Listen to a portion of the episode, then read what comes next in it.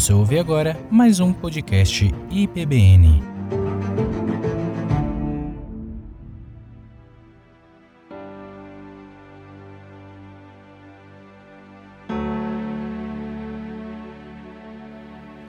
Boa noite, meus irmãos. Boa noite, gente. Boa noite, muito bem. Graça e a paz, amém? Satisfação mais uma vez estarmos juntos. Eu quero, antes de abrirmos o texto sagrado na reflexão de hoje, demarcar aqui a minha gratidão ao Senhor, diante dos irmãos, a minha comunidade de fé. Último dia 25, completei quatro anos que já estou aqui com os irmãos como pastor auxiliar, cooperando com o nosso pastor Marcelo. No último dia 25, portanto, quatro anos já, 25 de, de fevereiro de 2018, portanto, foi um ano muito marcante para nós nossa família. No final desse ano, o Senhor nos deu Levi, no dia 19 de dezembro, mas em fevereiro, nós, em regresso à igreja, depois de estarmos é, pastoreando a congregação da Igreja Memorial Batista, retornamos e essa palavra é para dizer da nossa gratidão por, ter sido, por termos sido acolhidos com tamanha graça, tamanha bondade misericórdia. E isso se estende até esse momento. E essa igreja, como sempre foi uma marca muito distintiva, sempre muito carinhosa, muito receptiva, nós entendemos, cremos que vai continuar assim. Me junto aos irmãos. Muito obrigado, queridos. Muito obrigado por tudo mesmo. Em nome de Jesus. Vamos abrir nossas Bíblias, então, em Atos, capítulo 4, texto que nós temos hoje em nossa reflexão, um texto extenso, Peço que você me acompanhe na sua Bíblia. Nós vamos ler do capítulo 4, do versículo 32 até capítulo 5, versículo 16. Faço a leitura na nova versão transformadora. Diz assim a palavra do Senhor: Todos os que creram estavam unidos em oração e mente. Não se consideravam donos dos seus bens, de modo que compartilhavam tudo o que tinham com grande poder, os apóstolos davam testemunho da ressurreição do Senhor Jesus, e sobre todos eles havia grande graça. Entre eles não havia necessitados, pois quem possuía terras ou casas vendia o que era seu, e levava o dinheiro aos apóstolos para que dessem aos que precisavam de ajuda. José, a quem os apóstolos deram o nome Barnabé, que significa filho do encorajamento, era da tribo de Levi e tinha nascido na ilha de Chipre. Ele vendeu um campo que possuía e entregou o dinheiro aos apóstolos.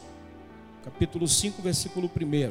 Havia, porém, um homem chamado Ananias que, com sua esposa Safira, vendeu uma propriedade. Levou apenas parte do dinheiro aos apóstolos, mas com a aprovação da esposa, afirmou que aquele era o valor total e ficou com o resto.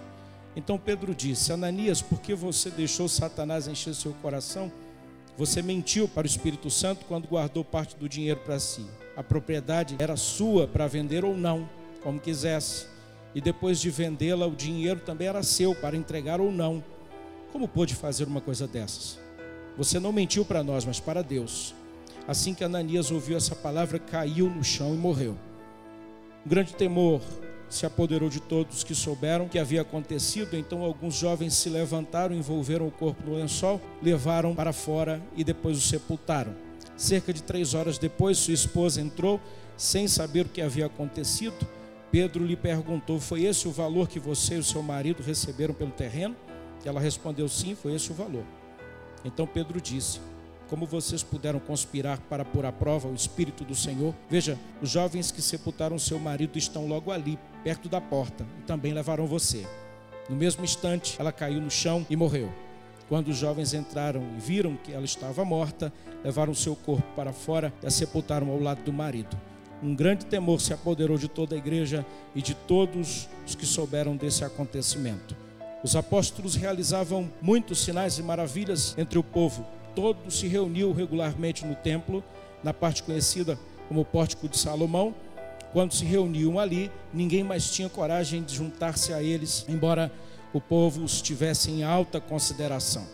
Cada vez mais pessoas, multidões de homens e mulheres, criam no Senhor. Como resultado, o povo levava os doentes às ruas em camas e macas, é, para que a sombra de Pedro cobrisse alguns deles. enquanto ele passava. Muita gente vinha das cidades ao redor de Jerusalém, trazendo doentes e atormentados por espíritos impuros, e todos eram curados. Vamos orar. Nosso Deus, obrigado pela tua palavra, Senhor. Mais uma vez aqui, portanto, o teu Espírito nos leve pelo caminho da compreensão da tua vontade. E assim, ministrando nos nossos corações, ó Deus, possamos hoje verdadeiramente reafirmar a nossa fé. Possamos hoje, mais uma vez, Senhor, meu Deus, com o desejo que o teu Espírito põe em nós, possamos ajustar a nossa vida. Possamos, Senhor, meu Deus, cooperar com o teu reino e sermos generosos, sobretudo, em relação a tudo quanto o Senhor deseja de nós. Em nome, por amor de Jesus, nós oramos e agradecemos. Amém. tema do nosso sermão nessa noite: viver para a glória de Deus é fazer a coisa certa pelo motivo certo. Nós trouxemos alguns slides para podermos fazer essa explanação. Eu quero começar dizendo aos irmãos que fazer a coisa certa ou fazer coisas certas é uma exigência. Fazer aquilo que é correto é uma exigência. Mas fazê-las com a motivação correta é mais importante ainda. Porque você deve saber que há quem perca tudo, quem tenha perdido tudo por fazer o certo com a intenção errada. Então se aplica aquele velho adágio popular que diz: de boas intenções o inferno está cheio. Assim, não basta boa intenção.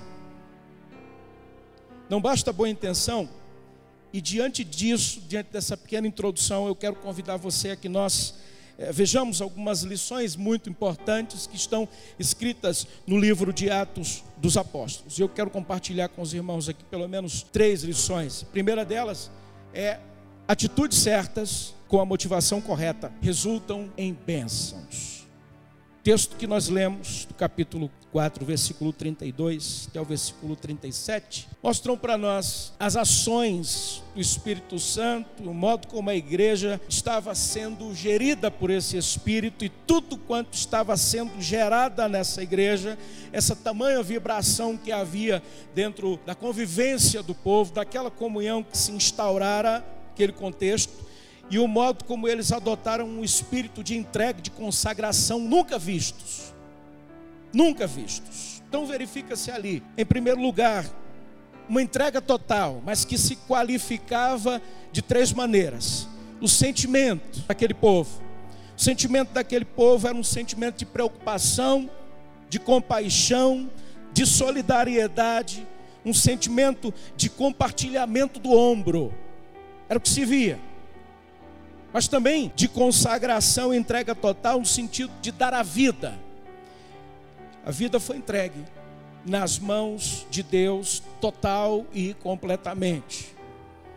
E em terceiro lugar, dos bens, porque houve uma plena divisão de possessões com os outros que possuíam menos, ou que possuíam nada. Ninguém era obrigado a, a, a se desfazer das é, suas coisas, ninguém era obrigado a se desfazer dos seus bens. Os crentes mais ricos vendiam suas terras, suas casas e traziam o dinheiro para que fosse usado em benefício de todos. É, mas esse, esse ministério aqui era executado na base da necessidade, entendam isso, era executado na base da necessidade e não da igualdade. Quando alguém trazia sua oferta, era um fato voluntário, era um gesto voluntário, dedicação do próprio coração. A comunhão dos bens era algo limitado a Jerusalém estava acontecendo em Jerusalém. A igreja tornou-se tão, tão desprendida naquele momento, naqueles dias, e certamente inspirou, como tem inspirado a igreja pelos séculos, que naquele contexto, muitos vendiam todos os seus bens e depositavam os valores aos pés dos apóstolos para serem distribuídos à medida que é, alguém tivesse necessidade. Mas a pergunta que surge, o que pode surgir é: por que isso aconteceu? E eu recorro a um escritor que foi publicado pela Casa Publicadora dos Batistas, já nos idos passados, na década de 90, se eu não me engano, foi a última publicação desse livro. Um livro, comentário sobre Atos, Frank Stagg disse assim: que aqueles irmãos, aqueles crentes, entendiam que eram um só povo. Aqueles crentes reconheciam que em Cristo não possuíam direitos e vantagens sobre os outros. Aqueles crentes reconheciam que cada um devia conceder a outro aquilo que possuía conforme a necessidade de cada um. Aqueles crentes entendiam que os necessitados da igreja deviam ser cuidados pela igreja. E aqueles crentes sabiam que este procedimento era totalmente voluntário e do Espírito. Note então que neste movimento, neste movimento, no texto que nós lemos, um cristão se destaca. Um homem chamado José, que foi denominado pelos apóstolos chamado Barnabé. Esse homem cristão judeu natural da ilha de Chipre, descendente da tribo de Levi e que tinha parentes em Jerusalém, ele era tio de João Marcos. O apelido Barnabé significa filho da consolação, filho do encorajamento. No original, consolação está ligado a paráclise, a consolação que o Espírito realiza, o paráclito, como nós conhecemos, os irmãos do Evangelho de João da classe conhecem muito bem a explanação dessa expressão. É a tarefa do Espírito Santo, é o sobrenome que José, o filho da consolação, chamado Barnabé, é o nome que ele acabou recebendo. E pelo apelido nós notamos que Barnabé era um homem cheio e também guiado pelo Espírito Santo. Pelo apelido nós reconhecemos isso. Era uma igreja que é, se movia vibrantemente, era uma igreja que sentia a motivação do Espírito Santo no pregar e no tornar a mensagem prática ao ajudar uns aos outros. Era uma igreja vibrante. Mas a segunda lição que eu aprendo, meus irmãos, é que atitudes certas com motivação errada causam desastres.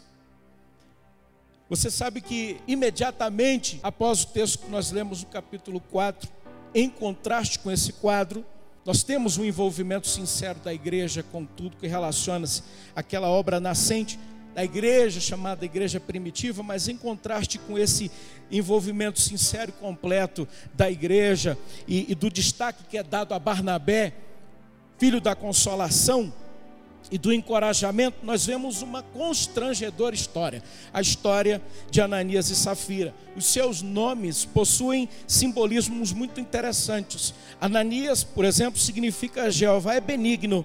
Safira significa linda, formosa, e no meio de tantas manifestações de entrega, de consagração, de dedicação, eles decidiram não ficar de fora desse movimento. A motivação deles, no entanto, comprometeu a atitude que eles decidiram tomar. Então, o que eu noto, meus irmãos, e quero compartilhar com todos, considerando que nós estamos neste ano de 2022, pensando em viver para a glória de Deus e trazendo reflexões que aludem, que levem os irmãos à compreensão do que seja viver para a glória de Deus. Hoje, de modo especial, nós estamos dizendo a vocês que viver para a glória de Deus é fazer a coisa certa, pelo motivo certo, pela motivação certa, pela razão certa. Tá certo? E nós estamos agora vendo por contraste que o comportamento desse casal, que também decidiu participar daquele momento consagratório, dedicatório, que estava envolvendo toda a igreja, eu aprendo algo por contraste relativamente àquilo que eles fizeram. O que eles fizeram, queridos irmãos e irmãs, olhe aí no seu texto.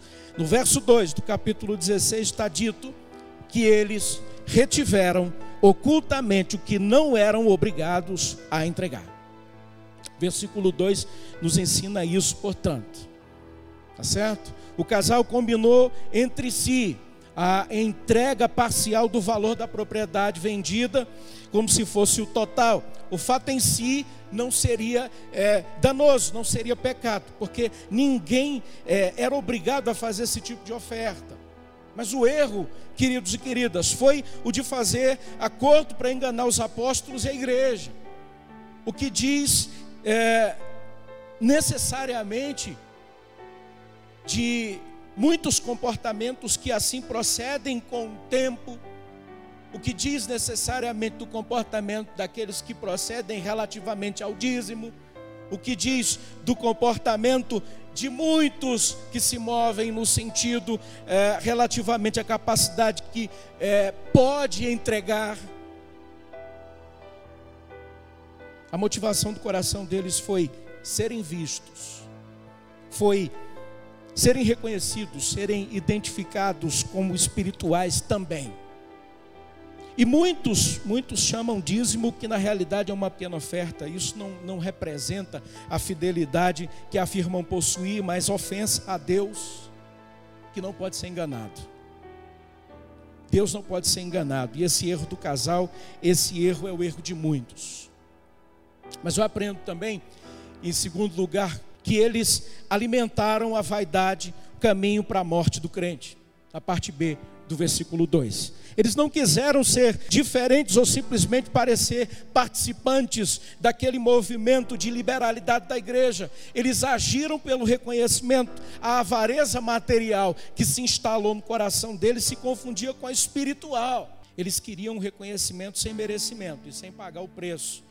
Eles queriam viver as benesses sem a devida renúncia e a real dedicação. Eles queriam a glória sem pagar preço. Eles queriam, meus irmãos, honra sem honestidade. Eles assumiram uma aparência exterior de espiritualidade, de amor, mas quando havia verdadeira é, hipocrisia, estava de fato instalada em seus corações. Este era o casal Ananias e Safira. E eu aprendo também, em terceiro lugar, que eles usaram da mentira para tentar enganar a Deus. No verso 4 do capítulo 5. Eles fingiram dar tudo quando entregaram apenas uma parte e afirmaram a mentira diante dos apóstolos. Ananias, queridos, queridas, tinha todo o direito de não entregar nada, ou apenas uma parte. O dinheiro poderia ser considerado seu, o pecado que foi cometido foi o da avareza. O pecado que foi cometido foi o da mentira para com Deus. Da consagração desonesta. Viver para a glória de Deus requer que façamos a coisa certa pelo motivo certo, pela razão e pela motivação corretos. Eu aprendo ainda que eles ouviram a voz do diabo e não a voz de Deus. E com isso, eu percebo que o pecado grave que eles cometeram era uma fraude. Eles cometeram um pecado gravíssimo, uma fraude. Eles se deixaram levar pelo diabo, tentando fazer que a sua ação mentirosa, sua ação avarenta, fosse é, por inspiração do Espírito Santo. Era o mesmo que tentar mentir para o próprio Espírito Santo, ao tentar enganar a igreja, ao tentar enganar os apóstolos, eles estavam mentindo para o próprio Deus. E a Bíblia é, anotada revela que tentar o Espírito Santo é o mesmo que ver até onde podem testar a bondade de Deus. Eu aprendo ainda, queridos, queridas, que eles selaram o seu triste pecado em casa. Versículos 4 e 5 nos mostram isso. Eles tiveram a chance de não cometer esse terrível pecado. Eles tiveram a chance de não cometer esse pecado terrível. Eles conheciam a verdade, sabiam o que deveriam fazer. Aquele movimento singular que estava tomando conta de todos os corações. Eles sabiam. Deliberadamente eles preferiram a mentira eles preferiram o pecado, eles rejeitaram o arrependimento e eles confirmaram a mentira em pleno altar do Senhor e evitaram o perdão. Perdão, obviamente, resultante de arrependimento, de temor a Deus. Imaginaram que ficariam impunes, como Acã também um dia pensou até ser transformado num monte de pedras no contexto em que foi apedrejado por ter mentido com a sua família, acerca dos seus bens, uma história que é contada no Antigo Testamento, lá em Josué capítulo 6 e 7, que você pode, deve conhecer. O casal Ananias e Safira foi punido com morte instantânea por terem declarado dar quando não passava de uma parte. Disseram dar tudo, mas não passava de uma parcialidade aquela consagração. Quantas maldades, meus irmãos e irmãs, Quantas mentiras e farsas são combinadas em casa e executadas na igreja? Quantas coisas são maquinadas? no recôndito do lar, que são executadas na igreja. O que eu aprendo, eu aprendo, meus irmãos, algumas lições diante de tudo isso aqui que estou fazendo, dizendo a todos, todas. Eu aprendo que como cristãos, nós professamos dar tudo a Cristo e a condição que ele estabelece, conforme diz lá em Lucas capítulo 14, versículo 33, a condição que ele estabelece é a submissão completa. Da mesma forma, ninguém pode se tornar meu discípulo sem abrir mão de tudo que possui. É a expressão de Jesus no Evangelho de Lucas, capítulo 14. Você está deixando de entregar alguma coisa a Cristo? Você está deixando de entregar algo? Você tem sido parcial no seu testemunho? Na sua dedicação? Será que esse é o caso? Eu aprendo que, como cristãos, nós temos que dedicar total e completamente a nossa vida e o nosso testemunho. Mas eu aprendo ainda que, após encarar a enormidade do pecado que Ananias foi morto, que a morte dele foi um juízo de Deus, eu aprendo, meus irmãos e irmãs, você, você deve conhecer, no Oriente, o sepultamento era logo após a, a, a morte devido à rápida decomposição. Mas nós não sabemos como sepultaram Ananias é, sem que a sua esposa o soubesse. Pedro acusa Safira de cumplicidade. Note,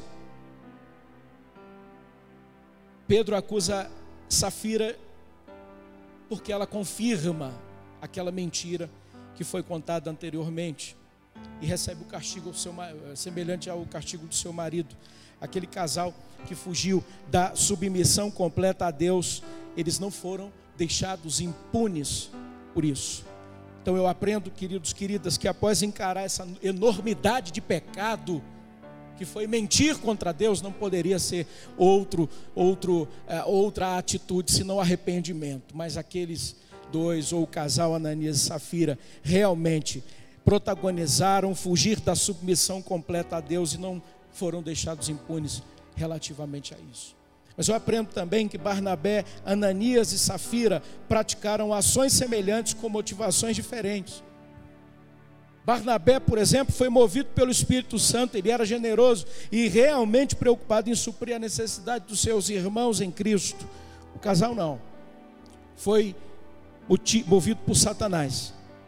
O casal foi é, avarento, foi desejoso de apreciação, de notoriedade, foi desejoso de prestígio, levando o pecado de casa para dentro da igreja. Atitudes certas com motivações diferentes, portanto. Mas eu aprendo ainda que Satanás procura, assim, desse modo, enfraquecer a igreja do Senhor. Tanto lá quanto aqui, todos os séculos, a ação do inimigo não muda, não mudou.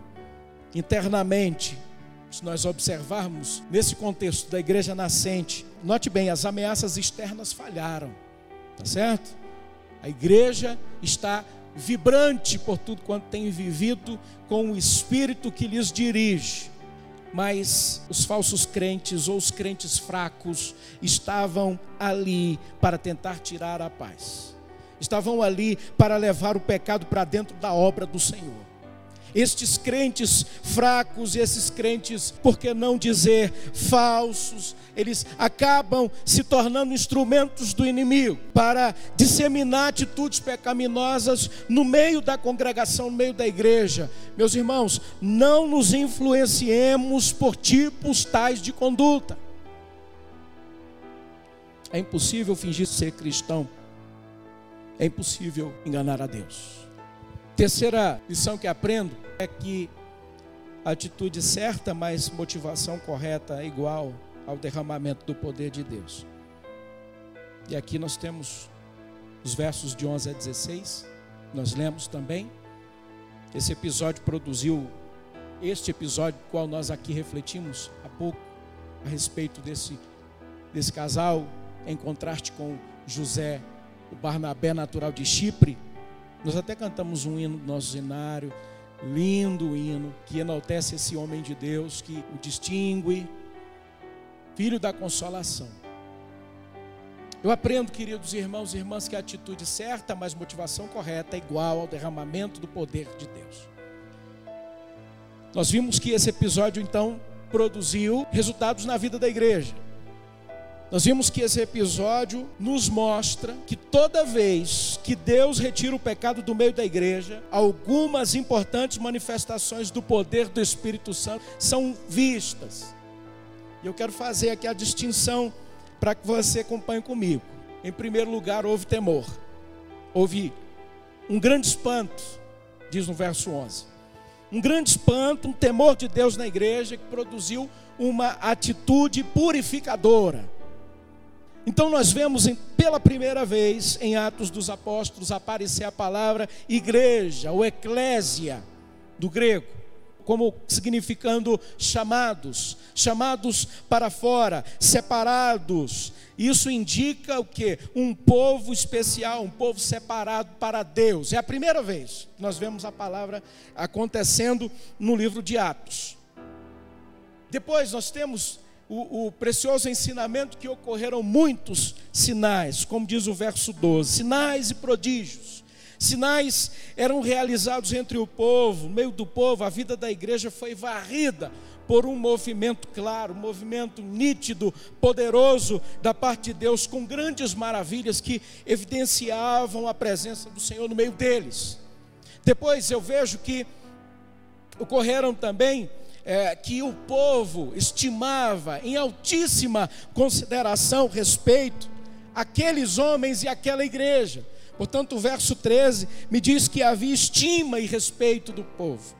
A morte dos sonegadores, vamos assim dizer, teve um impacto purificador de tal maneira, meus irmãos e irmãs, que ninguém se atrevia a entrar para a nova igreja por meras razões humanas. Esse é um alerta, tá certo? É um alerta para aqueles que buscam nas igrejas motivações falsas. É um alerta para aqueles que buscam liberdades com pretexto para uma vida ao próprio gosto. Nosso Deus não se deixa enganar. É, eu aprendo também no verso 14 que muitas conversões aconteceram. E as conversões aconteciam nos corações que realmente se abriam para o Senhor aqueles que buscavam a liberdade dos pecados e de uma vida sem sentido, uma vida vazia. Na verdade, eles buscavam uma real e total dependência do Senhor e obediência plena como servos. Só estes se atreviam a entrar para a igreja. O que, que nós temos buscado na igreja, irmãos? O que, que você e eu temos buscado na igreja, querido, querida? Com muito carinho, você que nos visita, você que nos acompanha em casa. O que nós temos buscado na igreja? Mas aprendo ainda, queridos irmãos e irmãs, no verso 15 e 16, que haviam muitas curas e transformações. As pessoas puderam experimentar de um derramamento do Senhor de uma tal forma que ele se revelou, se revelou não de modo artificial, como alguns querem que seja, tanto lá quanto aqui, mas de uma forma clara como só Ele pode fazer e hoje também faz. Curas e transformações Ele deseja fazer, como fez. O caminho para a conclusão dessa reflexão, que te leva, me leva a pensar sobre viver para a glória de Deus, fazendo coisas certas, motivações, razões corretas, motivos corretos, perguntando para você que testemunho vai marcar a sua vida a do crente fiel e liberal, generoso, como a de Barnabé, ou o testemunho da avareza e da hipocrisia religiosa de Ananias e Safira? É uma pergunta sincera que faço para você. O que está faltando para que a nossa igreja, a nossa igreja veja muito mais do que grandes manifestações, mas plenas manifestações que sejam manifestações de Deus. Que está faltando, meus irmãos, para que nós vejamos necessidades sendo supridas, vidas sendo restauradas, despertamentos e conversões genuínas, curas e conversões em todos os níveis, restaurações em todos os níveis e, e com isso Deus revelando seu poder a todos. Como vai ser o seu testemunho? Como vai ser a sua consagração e a sua dedicação. Que para isso o Senhor possa nos conceder a iluminação devida e a graça devida para respondermos. Baixe sua cabeça, vamos orar nesse momento. Deus de amor e misericórdia plena, que constitui a essência de ser da igreja, que derrama o teu espírito para que derramou o teu espírito para selar aquele compromisso do testemunho do próprio Cristo, de que não deixaria os discípulos órfãos, mas que derramou teu espírito também para que ela pudesse agir, se mover de modo vibrante, encorajada, fortalecida, buscando sempre o alvo. Graças te damos porque isso não mudou, Senhor não mudou. Intervenção, administração do teu espírito estão declaradas sobre a vida, a realidade da igreja, da tua igreja. Mas algo aconteceu e aconteceu conosco. Algo aconteceu, Senhor meu Deus, e hoje nós fomos é, confrontados a, pela tua palavra. E o contraste que, a, que nós fomos submetidos, Senhor, é muito claro para nós. Ou nós somos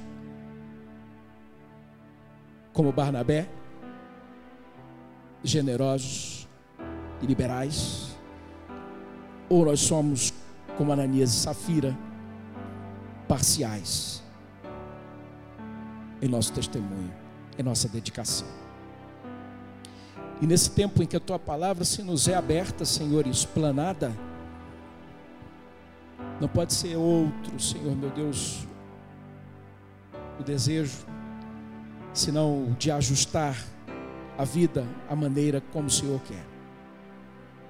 Nós não podemos continuar sendo parciais e incompletos. Nós não podemos continuar supondo estar entregando tudo, entregando apenas uma parte.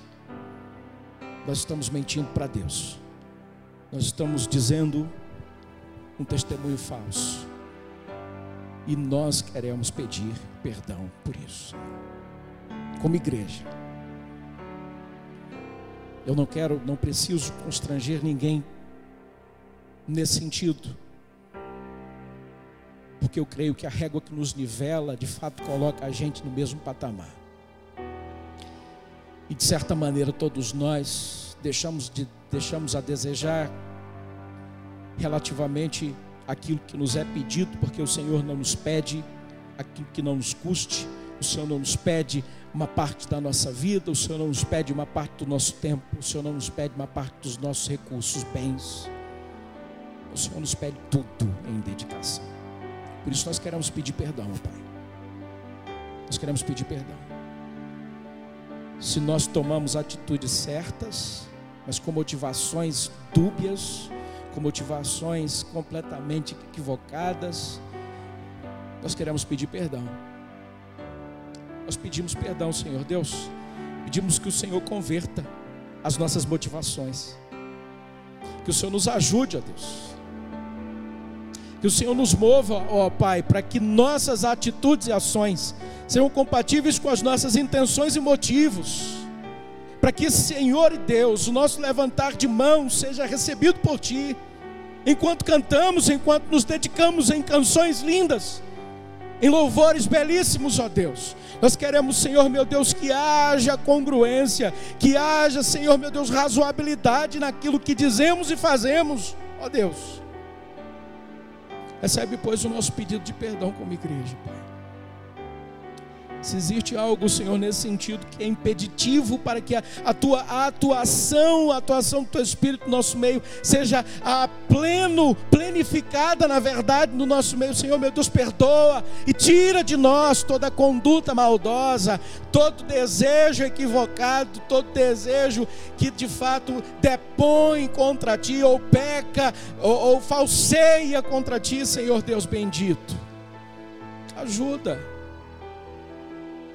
que nós tenhamos a disposição de ensinar na nossa casa, Senhor Deus, a termos corações e mentes inteiros para os nossos meninos, meninas, ó Deus. Que não sejamos, Senhor meu Deus, falseadores do testemunho, como Ananias e Safira, que falsearam dentro do seu lar e trouxeram isso para a igreja. Que não sejamos assim, Pai. Mas que nós sejamos corretos, íntegros, sensíveis ao teu mover, Pai bendito, porque sabemos que o teu mover é real.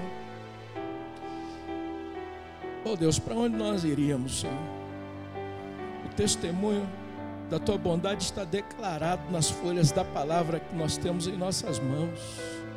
O testemunho da tua bondade está declarado na tua palavra, Pai bendito. Nós podemos tomar essa bondade sobre nós,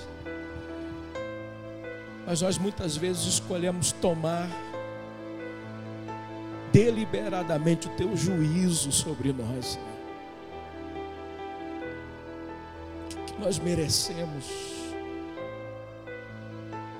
Perdoa-nos, Senhor, as nossas condutas e o nosso encaminhamento que não te não te engrandece enquanto nós estamos refletindo sobre viver para a glória de Deus. Necessariamente é fazer a coisa certa com a motivação certa. Senhor, esse ano de 2022 nós queremos assim proceder. Pai amado, leva-nos ao aprendizado da tua vontade que viver para a glória de Deus, Senhor, dedicadamente, precisa de fato ser uma observação que fazemos minuto a minuto na nossa vida, ações, motivações. Tempera, Senhor, meu Deus, o nosso coração, começar por mim. Ponha em nós o teu perdão sedimenta nos nossos corações a convicção que o Senhor de fato nos chama para sermos separados como igreja. E ajuda-nos, Senhor, meu Deus, a que os nossos olhos sejam despertados para ver, testemunhar as tuas muitas transformações que tu farás em nosso meio as tuas muitas curas que o Senhor fará, já tem feito no nosso meio, Senhor. A estima e o respeito que o povo que nos observa viver terão em relação à tua igreja, Senhor. Ajuda-nos, Senhor, meu Deus, a sermos ajudadores, abençoadores, ó Deus. Fortalece-nos assim. Que para isso, Senhor, nos abençoe. Que o amor de Deus, o Pai, que a graça bendita do Senhor Jesus, que as doces consolações e a comunhão do Espírito Santo estejam conosco e conosco permaneçam, agora e para sempre. Amém. Uma excelente semana a todos e que essa palavra repercuta nos corações, trazendo sempre retorno ao centro da vontade do Senhor, para que nós realinhemos todos os nossos passos conforme a vontade do Senhor. Amém.